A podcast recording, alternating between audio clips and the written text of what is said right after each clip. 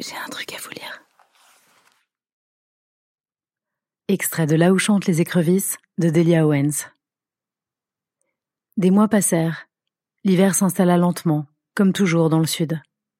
Le soleil, aussi chaud qu'une couverture, enveloppait les épaules de Kia et la poussait à s'aventurer toujours plus loin dans le marais.